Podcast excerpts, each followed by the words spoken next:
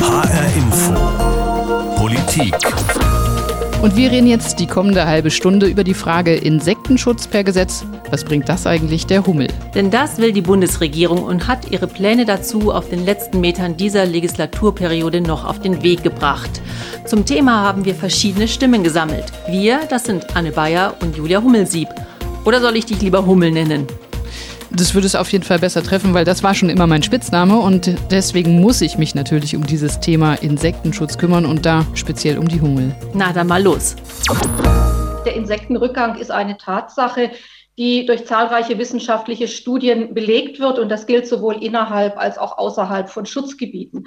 Das macht deutlich, dass zu befürchten steht, dass wir an vielen Stellen in der Agrarlandschaft mittlerweile an Kipppunkte gekommen sind, Kipppunkte, an denen Entwicklungen eingetreten sind, die sich nicht mehr umkehren lassen. Ich erwähne das, weil ich die Situation für so drängend halte, dass festzustellen ist, wir haben hier kein Erkenntnisdefizit, wir haben ein Handlungsdefizit. Das meint Beate Jessel, die Präsidentin des Bundesamts für Naturschutz, und gesagt hat sie das im April bei einer öffentlichen Anhörung im Umweltausschuss des Bundestages, als dort nämlich die Pläne der Bundesregierung Bundesregierung für mehr Insektenschutz diskutiert wurden. Und die sind jetzt beschlossene Sache und sollen der Hummel, huch, da ist ja schon eine, süß, aber eben auch allen anderen Insekten wieder mehr und besseren Lebensraum in Deutschland schaffen. Genau. Und das ist eine Änderung des Bundesnaturschutzgesetzes und die ist nötig, weil der Einsatz von Pflanzenschutzmitteln und Schädlingsbekämpfung Hummeln und Co. den Lebensraum und die Nahrung wegnehmen. Das sehen die meisten Forschenden in der Wissenschaft als unbestrittene Tatsache. Richtig, und unbestritten ist auch, dass ein großer Faktor dabei die Landwirtschaft ist. Mehr als ein Drittel der Bundesrepublik wird für den Anbau von Kulturpflanzen genutzt und seit 50 Jahren werden auf diesen Flächen Pestizide, also Insektizide gegen Insekten und Herbizide gegen Unkraut eingesetzt. Schlecht für die Hummel. Und die Bienen, die Wespen und sonstiges Viechzeug. Was vom Insektensterben besonders betroffen ist, das haben wir jetzt unseren Kollegen Stefan Hübner gefragt. Er ist Biologe und Wissenschaftsredakteur bei HR Info. Vorneweg, wenn wir vom Insektensterben reden, Stefan, und von mehr Insektenschutz, dann reden wir wirklich ausschließlich von Tieren mit sechs Beinen, weil das ist, seit ich klein bin, meine Definition von Insekt. Damit liegst du auch erstmal richtig, Julia. Also diese sechs Beine sind ja eines der wichtigsten Erkennungszeichen von so einem Insekt. Aber ja, die Ursachen des Insektensterbens, die ziehen nicht nur Insekten in Mitleidenschaft und Insektenschutz kommt deswegen am Ende eben auch nicht nur Insekten zugute. Und das hängt mit der Systemrelevanz der Insekten zusammen zusammen. Kann man sich jetzt natürlich fragen, was macht Insekten systemrelevant? Hm, also sie sind zum Beispiel artenreich. 50 bis 60 Prozent aller bekannten Tierarten sind Insekten und die meisten Arten sind vermutlich noch gar nicht entdeckt. Sie sind kopfstark. Um da mal ein Beispiel zu bringen, es gibt schätzungsweise allein 10.000 Billionen Ameisen auf der Erde und die wiegen wahrscheinlich in etwa genauso viel wie alle Menschen der Welt zusammen.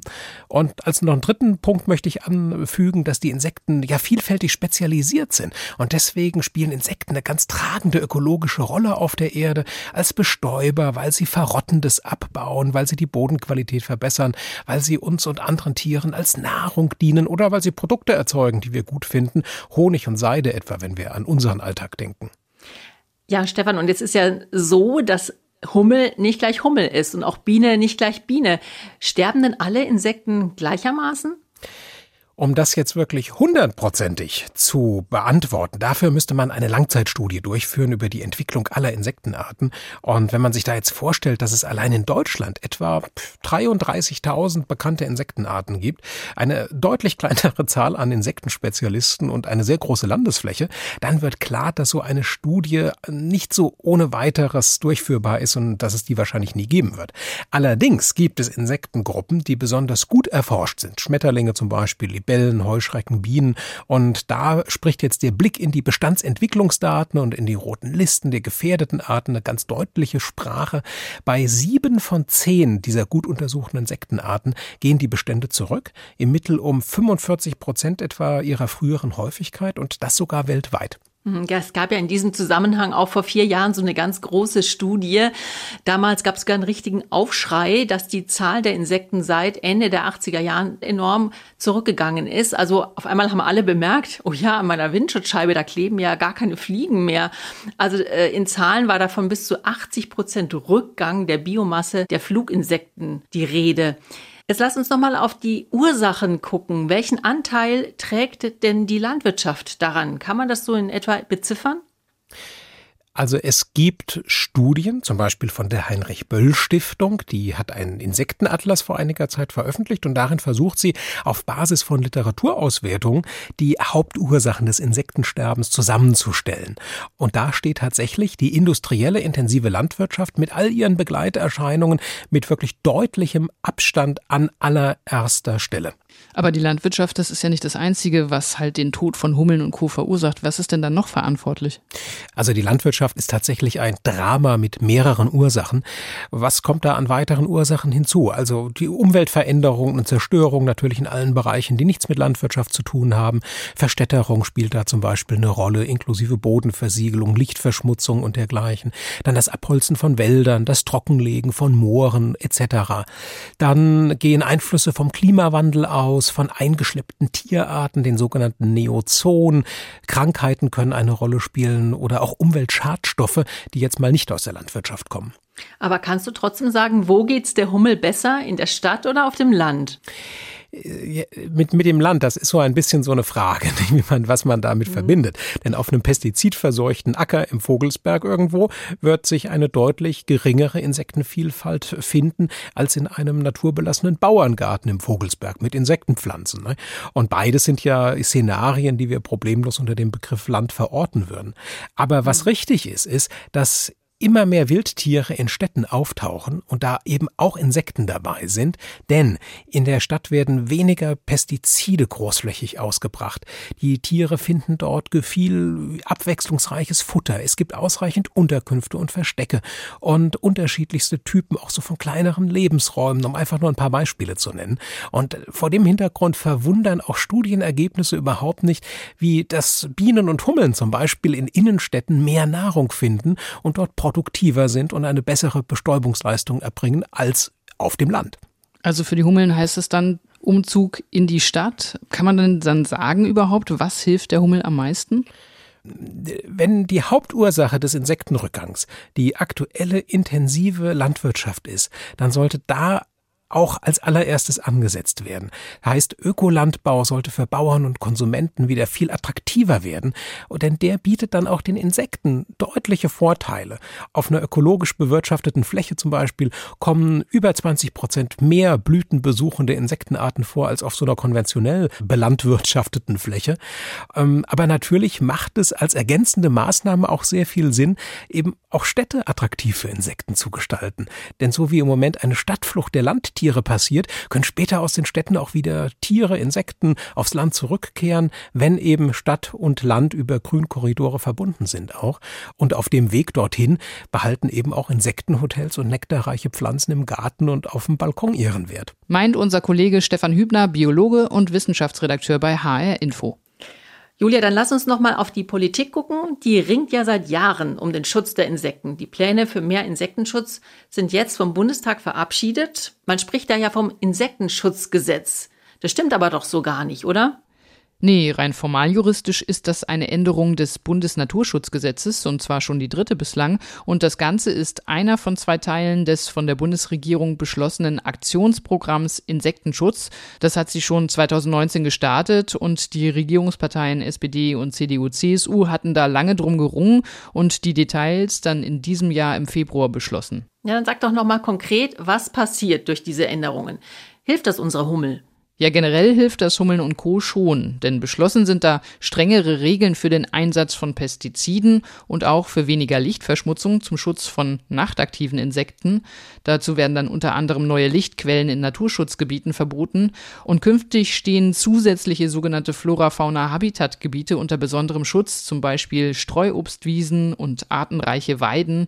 Und in diesen Flächen ist mit vereinzelten Ausnahmen dann nur noch Landwirtschaft ohne Pestizide möglich. So viele Gebiete in Deutschland sind das am Ende aber gar nicht. Und das hören wir hier gleich nochmal von einem Ökotoxikologen.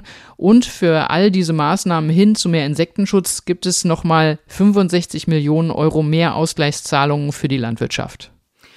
Ja, und der zweite große Schwerpunkt von diesem Aktionsprogramm Insektenschutz der Bundesregierung ist die Pflanzenschutzanwendungsverordnung, auch so ein sperriger Begriff. Aber in der geht es vor allem um die Verwendung von Pestiziden überall in der Landwirtschaft. Ja, genau, und die wurde jetzt auch geändert. Generell aber setzt die Bundesregierung beim Ackerbau zum Beispiel noch darauf, dass Landwirte freiwillig weniger Pflanzenschutzmittel nutzen. Und wie sich das entwickelt, das soll dann erst 2024 ausgewertet und dann über weitere Maßnahmen diskutiert werden. Aber in der jetzigen Änderung der Pflanzenschutzanwendungsverordnung sind ja zwei Verbote drin. Richtig. Erstens das Verbot um den Einsatz von Pflanzenschutzmitteln nahe Gewässern und zweitens das Verbot vom umstrittenen Pflanzenschutzwirkstoff Glyphosat ab 2024. Da ist aber noch eine Hintertür offen. Falls die EU Glyphosat nach 2022 doch noch weiter zulässt, könnte man dieses Verbot in Deutschland dann nochmal überprüfen. Ja, da ist also im Sinne unserer Hummel noch ganz schön viel zu tun. Ah, und da höre ich sie ja auch schon wieder im Hintergrund. Aber dann bleiben wir nochmal bei den jetzt beschlossenen Änderungen des Bundesnaturschutzgesetzes, wie du uns so schön erklärt hast. Auch die gehen Umweltverbänden und Wissenschaftlern und Wissenschaftlerinnen eigentlich nicht weit genug, obwohl diese Änderungen eigentlich auf lange Sicht den Einsatz von Pestiziden beim Ackerbau in Naturschutzgebieten verbieten. Ja, ganz genau. Aus der Anhörung des Umweltausschusses des Bundestags im April, da haben wir ja vorhin schon Beate Jessel gehört, die Präsidentin des Bundesamtes für Naturschutz. Und sie hat dort dann auch noch das hier gefordert. Um dem Insektenrückgang und darüber hinaus dem Rückgang der Artenvielfalt in der Kulturlandschaft wirksam zu begegnen, darf daher nicht, wie mit den bisherigen Regelungen der Fall, nur auf relativ kleinen Flächen angesetzt werden. Das wird die Wende so nicht bringen, sondern wir müssen breit in die Fläche kommen. Es braucht chemikalienfreie Zonen auf großer Fläche und dazu bedarf es noch weiterer Steuerungsmittel, um gerade auch in der sogenannten Normallandschaft spürbare Verbesserungen zu erzielen. Und da waren auch noch mehr Sachverständige in dieser Anhörung, zum Beispiel Carsten Brühl, ein Ökotoxikologe, der sich mit den Auswirkungen von Pestiziden auf die Umwelt beschäftigt. Der findet die Änderungen des Bundesnaturschutzgesetzes generell gut. Es ist begrüßenswert und stellt für den Schutz der Insektenarten, die auch oft nur noch in diesen Schutzgebieten zu finden sind, sicherlich eine deutliche Verbesserung dar. Und dann kam sein Aber. Dieses Verbot betrifft 0,35 Prozent der Ackerfläche. Deutschlands und stellt damit die Existenz der konventionellen Landwirtschaft nicht in Frage. Dieser geringe Flächenanteil wird allerdings den beobachteten allgemeinen Insektenrückgang im Offenland nicht aufhalten. Hierfür wäre es meiner Einschätzung nach besonders wichtig, schnell eine Umsetzung von Maßnahmen anzustoßen, die große zusammenhängende pestizidfreie Flächen schaffen, wie Zunahmen von Brachen, Pestizidreduktion im Allgemeinen und auch Zunahme von Flächen unter biologischer Bewirtschaftung. Mehr ökologische Landwirtschaft, die will in Hessen auch die Landesregierung. Momentan sind knapp 15 Prozent der gesamten Landwirtschaft in Hessen Ökolandbau, Stand 2020, vergangenes Jahr also. Der Rest ist konventionelle Landwirtschaft und bis 2025 will die Landesregierung den Ökolandbau so fördern, dass sein Anteil auf 25 Prozent der gesamten hessischen Landwirtschaft anwächst. Weniger Einsatz von Pestiziden steht also als Ziel bei allen auf dem Zettel. Und da kommen jetzt auch die Bauern ins Spiel. Die sagen, ganz ohne Pestizide geht's aber nicht. Warum nicht? Das haben wir Hans-Georg Paulus, Generalsekretär des Hessischen Bauernverbandes, gefragt. Man muss auch wissen, dass wir immer mehr, das hat auch mit Klimawandel zu tun, immer mehr Schädlinge aus Südeuropa bekommen, wo es dann gar keine Möglichkeiten gibt, die zu bekämpfen. Also wir brauchen hohe Standards. Wir haben hohe Standards im Pflanzenschutzmittelbereich. Wir haben immer verbesserte Technik, Applikationstechnik, aber ein Verzicht auf Pflanzenschutzmittel, um die Deutschen und die Weltbevölkerung zu ernähren, sehe ich nicht derzeit. Und daher sind die konventionellen Landwirte unzufrieden mit der Änderung des Bundesnaturschutzgesetzes Allein schon mit dem endgültigen Verbot des Einsatzes von Pflanzenschutzmitteln in Schutzgebieten ab 2024, auch wenn es diese lange Übergangszeit gibt, Unzufrieden deswegen ist auch zum Beispiel der Landwirt Philipp Strauß aus dem südhessischen Lampertheim. Er fürchtet künftig um 15 Hektar seiner gesamten Ackerfläche. Das entspricht etwa einer Größe von 21 Fußballfeldern. Meiner Meinung nach ist es nicht zielführend. Die Fläche, die wird dann halt landwirtschaftlich wegfallen, weil die ist dann nicht mehr zu bewirtschaften. Das ist halt das, was das Endergebnis von diesem Gesetz sein wird. Also die generelle Kritik der Landwirte heißt also, das sogenannte Insektenschutzgesetz geht an ihrer alltäglichen Praxis vorbei. Sie fordern, mehr auf freiwillige Maßnahmen der Landwirtschaft zu setzen, denn dass Insekten geschützt werden, mehr Lebensraum brauchen, das sei ihnen auch klar. Genau, und ihnen ist auch klar ihre Verantwortung dazu. Und darüber habe ich mit Hans-Georg Paulus vom Hessischen Bauernverband nochmal ausführlich gesprochen. Und ich habe ihn gefragt, ob das Verbot vom Einsatz von Pflanzenschutzmitteln in den Flora, Fauna, Habitat Habitatgebieten, kurz FFH-Gebieten, tatsächlich so ein großes Problem für die Landwirte ist. Das Problem, was wir sehen, ist, es gibt dann teilweise individuelle Betriebsbetroffenheiten, die dann komplett in solchen Gebieten liegen. Und da geht es halt an die Existenz. Da muss man Lösungen finden. Ansonsten wollen wir ja da mitgehen. Wir wollen ja auch den Insektenschutz vorantreiben. Wir wollen aber auch einzelbetriebliche Betroffenheit dann individuell lösen können. Das ist unser Ansatz, der mehr in Richtung Kooperation geht. Gegen so Lösungsvorschläge hat ja auch niemand was. Ökologische Landwirtschaft wäre ja auf diesen Flächen weiterhin möglich. Das ist ja überhaupt nicht eingeschränkt. Wenn ich dann meine Gebiete nur in diesen FFH-Gebieten habe, könnte ich ja doch mit Ausgleichszahlungen oder irgendwelchen Fördermöglichkeiten für ökologische Landwirtschaft einfach weiter Landwirt sein, oder? Das ist grundsätzlich nicht verkehrt, klar. Man muss aber auch sehen, dass wir einen begrenzten Markt haben für ökologische Produkte. Die Landesregierung in Hessen sagt ja bis 2025 25 Prozent. Da muss aber auch der Markt mitwachsen und das muss man halt auch sehen. Und es ist immer die Frage, ob ein Landwirt dann auf Ökologie umsteigen möchte oder kann. Deshalb äh, wollen wir uns dem ja gar nicht verwehren. Wir wollen einfach sagen, lasst uns dann einzelbetriebliche Betroffenheiten auch vor Ort klären. Und dazu sitzen Sie am runden Tisch mit dem Umweltministerium, mit Umweltverbänden und wollen da bis Juli Lösungen erarbeiten. Wie korrekt. weit sind Sie da? Wir haben im März begonnen. Wir haben im Grunde genommen vier Überschriften, kann sie kurz zitieren. Zusammenarbeit verbessern, mehr Kooperation, das heißt also auch äh, Vertragsnaturschutz zum Beispiel, Insektenschutz als gemeinschaftliche Aufgabe. Da reden wir auch darum, dass wir den Pflanzenschutzmitteleinsatz in der Zielgröße verringern möchten. Wir reden über Gewässergüter gemeinsam verbessern, das heißt also Gewässerrandstreifen, wo dann keine Pflanzenschutzmittel eingesetzt werden und auch keine Düngung stattfindet und natürlich auch die Erfolge zu messen. Wir sind da jetzt in dem dritten Bereich und wollen bis Mitte Juli fertig sein. Und ich kann Ihnen sagen, dass das erstmals in Hessen ja so passiert ist. Andere Bundesländer waren da schon ein Stückchen weiter, aber die Diskussion an dem runden Tisch mit den Naturschutzverbänden ist tatsächlich sehr zielorientiert und es gibt natürlich unterschiedliche Auffassungen, aber wir müssen uns dann Punkt für Punkt zusammen bewegen und Kompromissen finden.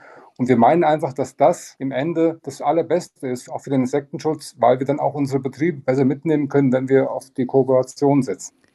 Sie haben es ja eben angesprochen, es gibt nicht nur Anreize für die Bauern für den Insektenschutz, es gibt äh, die Bereitschaft eben auch Insektenschutz zu betreiben, Stichwort Blühstreifen oder Blühflächen. Laut dem hessischen Umweltministerium ist die Fläche solcher Blühflächen auf 5600 Hektar gewachsen knapp und das ausgesät von knapp 2000 Landwirten in Hessen. Das klingt ganz viel, aber wenn ich das jetzt mal ausgerechnet habe, ist das gemessen an der gesamten Fläche, die in Hessen für Landwirtschaft genutzt wird, nicht mal ein Prozent. Warum ist das so wenig? Natürlich äh, kommt es im Endeffekt ja auch natürlich auf die Fläche an. Es kommt aber auch darauf an, das äh, diskutieren wir auch am runden Tisch, nämlich diese Flächen zu verbinden. Und das ist auch ganz wichtig, dass es im Prinzip nicht irgendwo Inseln sind, sondern auch ein Verbund geschaffen wird. Und dann können wir schon sehr viel für den Insektenschutz tun. Natürlich brauchen wir auch unsere Flächen für die Landwirtschaft. Aber okay. allein die Tatsache, dass unsere Betriebe da auch freiwillig mitmachen, zeigt, dass wir schon ein Interesse haben, dort auch gemeinsam voranzukommen. Und Sie sagen, Sie brauchen den Verbund, damit die arme Hummel nicht so weit fliegen muss von Fläche zu Fläche. Es geht nicht nur um Hummeln, es geht ja auch um Tiere sozusagen. Und ganz provokativ gefragt, lohnen sich die Blühstreifen wirtschaftlich für die Bauern nicht? Die werden ja gefördert. Also natürlich lohnen die sich, wenn es eine Förderung gibt, äh, aber tatsächlich brauchen wir halt auch noch weiterhin äh, Produktionsflächen. Man muss aber auch einsehen, ich will ein Beispiel nennen, Ratz zum Beispiel. Das ist natürlich für die Bienen äh, eine ganz tolle Geschichte und nicht nur auf den Blühstreifen tun wir im Grunde was für Insekten. Ja, aber das Problem für die Insekten, die sind ja vor allen Dingen auch diese Monokulturen. Ne? Also die Bienen brauchen ja auch mehr auf ihrem Teller als nur das Rapsfeld oder das Maisfeld. Was tun die hessischen Bauern denn für die Vielfalt auf dem Insektenteller? Also ich glaube, da kann man für Hessen sagen, dass wir also wirklich nicht von Monokulturen sprechen können. Wenn Sie alleine sehen, nur mal den Bereich äh, im Obstbau, also mal ein konkretes Beispiel in Griftel, der Apfelanbau und der Beerenobstanbau. Da ist so viel auch für die Insekten da, dass das gut harmoniert, meiner Ansicht nach. Und wir haben eine sehr vielfältige Landwirtschaft und auch keine großen Monoschläge, sodass ich glaube, dass das insgesamt passt. Dann ziehen wir mal das Fazit. Der Widerspruch an sich ist ja, dass Bauern WirtschaftsunternehmerInnen sind. und keine NaturschützerInnen von Hause aus. Müssen lässt, Sie so sein, ja. Lässt sich denn dieser grundlegende Widerspruch in Ihren Augen überhaupt auflösen? Der lässt sich auflösen, wenn man das macht, wofür wir stehen, nämlich kooperative Ansätze, auch mit den Naturschutzverbänden wirklich im Detail ringen um gute Lösungen und da sind wir auf einem guten Weg. Da bin ich ganz sicher, diese Konfrontation zwischen Naturschutz und Landwirtschaft, die es vielleicht mal in der Vergangenheit gab, die muss einfach aufgebrochen werden. Und dann sehe ich gut Chancen, dass wir da auch ein gutes Stück weiterkommen. Hans-Georg Paulus, Generalsekretär vom Hessischen Bauernverband, meint also, alle sollen und wollen auch an einem Strang ziehen zum Schutz von Hummeln und Co. Die große Frage ist allerdings, wie schaffen wir das? Und was ich da gern nochmal aufgreifen würde, ist das, was Herr Paulus gesagt hat. Er hat nämlich ziemlich oft das Wort Kooperation benutzt. Genau, und das gefällt unserer Hummel offenbar. Weil die brummt hier schon wieder und die sitzt ja in Gedanken zumindest auch immer mit am Tisch. Ja, und an diesem Tisch muss man ja irgendwie konstruktiv ins Gespräch kommen. Und wie das gut funktioniert, das hat mir Florian Schneider erklärt. Er forscht am Institut für sozialökologische Forschung in Frankfurt genau zu diesem Thema. Und er sagt, auf lokaler Ebene und bei ganz konkreten Projekten klappt das mit der Kooperation eigentlich schon ganz gut. Da ist es aber ganz klar so, dass das nicht so klar definierte Fronten sind, die da aufeinandertreffen. Dadurch, dass wir vor Ort zu einem bestimmten Schutzgebiet arbeiten, haben die Leute da ein sehr ausdifferenziertes Bild auch davon, wer mit am Tisch sitzt. Und das sind also nicht so sehr Position A gegen Position B, sondern man hat sehr viel Verständnis für die gegenseitigen Positionen. Es gibt viel Bereitschaft zur Veränderung und auch aufeinander zuzugehen. Man kann viel offener reden. Mhm. Und deswegen steckt in diesen lokalen Dialogen ein großes Potenzial.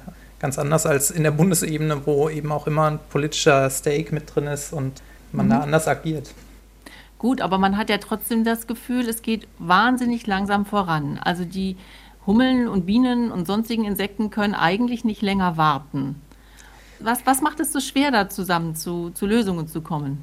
Na, die Schwierigkeit ist, dass natürlich jetzt gerade die, die wissenschaftlichen Befunde sehr alarmierend sind. Es gibt ähm, Funde zum Insektenschwund, Nachweise von Pflanzenschutzmitteln in den Schutzgebieten und das alles gibt Anlass zur Sorge. Und gleichzeitig wissen wir noch sehr wenig darüber, ja, wie diese Pflanzenschutzmittel in Schutzgebieten zum Beispiel auch wirken, wie stark sie sich auswirken.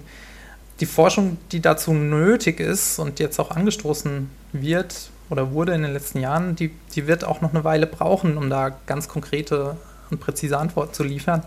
Und deswegen ist es jetzt auch wichtig, also das betonen vor allem eben auch die Naturschutzakteure, da auf das Vorsorgeprinzip zu gehen und neue Regeln zu schaffen und die Regeln zu verschärfen für den Einsatz von Pflanzenschutzmitteln. Ja, aber genau das soll ja zum Beispiel äh, das neue sogenannte in Anführungsstrichen Insektenschutzgesetz ja liefern, dass es eben in Naturschutzgebieten weniger oder gar keinen Einsatz mehr von Glyphosat zum Beispiel gibt. Genau, Glyphosat, aber auch andere, also Pestizide, Insektizide, die würden jetzt eben die Spielregeln für den Ackerbau in Schutzgebieten verändern. Und das ist, ähm, ist ja auch nicht allen bewusst. In vielen Schutzgebieten in Deutschland gibt es Ackerbau und auch konventionellen Ackerbau. Und das ist jetzt eben die große Veränderung, die auf die Landwirte zukommt. Und die, die Landwirte vor Ort sind davon natürlich stark betroffen in, in so einer Situation. Insgesamt ist der Flächenanteil da aber eher gering an der Ackerlandschaft in Deutschland. Es betrifft also nicht so viele Flächen. Und für die Insekten muss man sagen, ist es auch nur ein kleiner Schritt. Und für die vor allem kleine Schutzgebiete, die zum Beispiel eingebettet sind in der Agrarlandschaft, aber gar kein Ackerbau im Gebiet stattfindet, die sind mhm. vor allem betroffen durch die umgebende Landwirtschaft und nicht so sehr durch den Ackerbau oder die Anwendung von Pflanzenschutzmitteln direkt im Gebiet. Würden Sie dann sagen, das Gesetz geht dann eigentlich nicht weit genug? Also aus dieser Insektenschutzsicht muss man das so sagen, ja. Also da ist noch sehr viel mehr drin. Und da ist ja auch eben wieder der Ansatz oder die Chance in, in den Kooperationen und Dialogen. Also die Kooperationen sind natürlich aufwendig, das braucht immer viel Zeit, da alle an einen Tisch zu bringen und zu überzeugen und die Kommunikation zu führen. Aber, Aber es funktioniert. Diese, es funktioniert und vor allem sind diese Lösungen, die da entstehen, eben auch nachhaltiger. Können Sie dann nochmal ein Beispiel uns erklären? Also was ist dann nachhaltiger? Mhm. Naja, es geht ja darum, dass, dass sich hier die Landwirtschaftsbetriebe einigen, zum Beispiel mit den Verpächtern oder mit, mit den Kommunen, auf eine Reduktion von Pflanzenschutzmitteln oder eine bestimmte Praxis eben umzusetzen. Und im Gegenzug erhalten sie zum Beispiel eine Zusicherung von Pachtverträgen über mehrere Jahre oder eine Unterstützung beim Betriebsumbau. Es gibt auch Ersatzzahlungen. Also Das sind sehr kleinteilige und sehr spezifische Lösungen, die da gefordert sind. Und deswegen ist es auch so schwer, pauschal auf Bundesebene da eine für alle geeignete Lösung zu finden. Uns geht es darum, diese Maßnahmen letzten Endes auch umsetzbar zu machen, für die Landwirte realistisch darstellbar zu machen, sodass sie die eben auch mit einplanen können. Und da muss ich auch nochmal betonen, also viele Landwirte zeigen eine große Bereitschaft hier für die Veränderung und für mehr Naturschutz weil da drin ja auch eine große Chance liegt, mit Naturschutzmaßnahmen einen Teil ihres Einkommens zu bestreiten. Und der hohe Druck, der auf den Landwirtschaftsbetrieben liegt, der, der kommt eben von der, der Marktsituation und von der Konkurrenz auf einem europäischen oder auf einem Weltmarkt. Und je mehr sie sich da auch auf Naturschutz als Einkommen verlassen können, umso besser.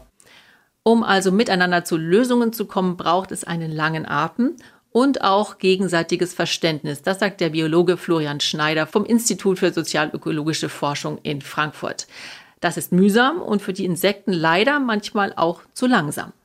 Ja, und diesen einen Aspekt, den er zum Schluss auch noch angesprochen hat, das war ja, die Landwirtschaft steht europaweit und auch weltweit unter großem Wettbewerbsdruck. Und das heißt, mindestens auf europäischer Ebene müssen dringend gemeinsame Standards in der Agrarpolitik gefunden werden, die eben nicht nur die deutsche Hummel, sondern auch die in Polen, Griechenland oder Spanien schützen. Also Schutz für alle EU-Hummeln. Ja, und in Brüssel wird deswegen auch an einer gemeinsamen Agrarpolitik geschraubt, der sogenannten GAP, Darin geht es viel um Subventionen für die Landwirtschaft und die Unterstützung der ökologischen Landwirtschaft. Auf die GAP-Reform der EU warten wir aber auch schon seit Jahren. Ja, die Hummel auch. Und weg ist sie. Und was die Gesetzesänderung in Deutschland betrifft, dein Fazit, Julia? Naja, ich sag mal überspitzt, von 100 Hummeln ist jetzt eine besser geschützt und klar, die Landwirtschaft, die trägt die Hauptverantwortung für das Insektensterben, vor allem durch den Einsatz von Pestiziden. Aber sie trägt diese Verantwortung auch nicht allein. Stichwort Flächenversiegelung, Lichtverschmutzung. Wir haben das am Anfang der Sendung gehört von unserem Wissenschaftskollegen Stefan Hübner. Und was ist dann die Antwort auf unsere Eingangsfrage? Was hilft der Hummel? Naja, wie so oft, alle gehören an einen Tisch und müssen gemeinsam für alle finanzierbare Kompromisse finden und das schneller als bisher für alle Hummeln. Top, das passt als Schlusssatz für diese Folge von HR Info Politik. Alle Folgen können Sie abonnieren in der ARD Audiothek, bei Spotify oder überall sonst, wo es Podcasts gibt. Ganz genau und das war's für diese Folge von HR Info Politik mit Anne Bayer und Julia Hummelsieb.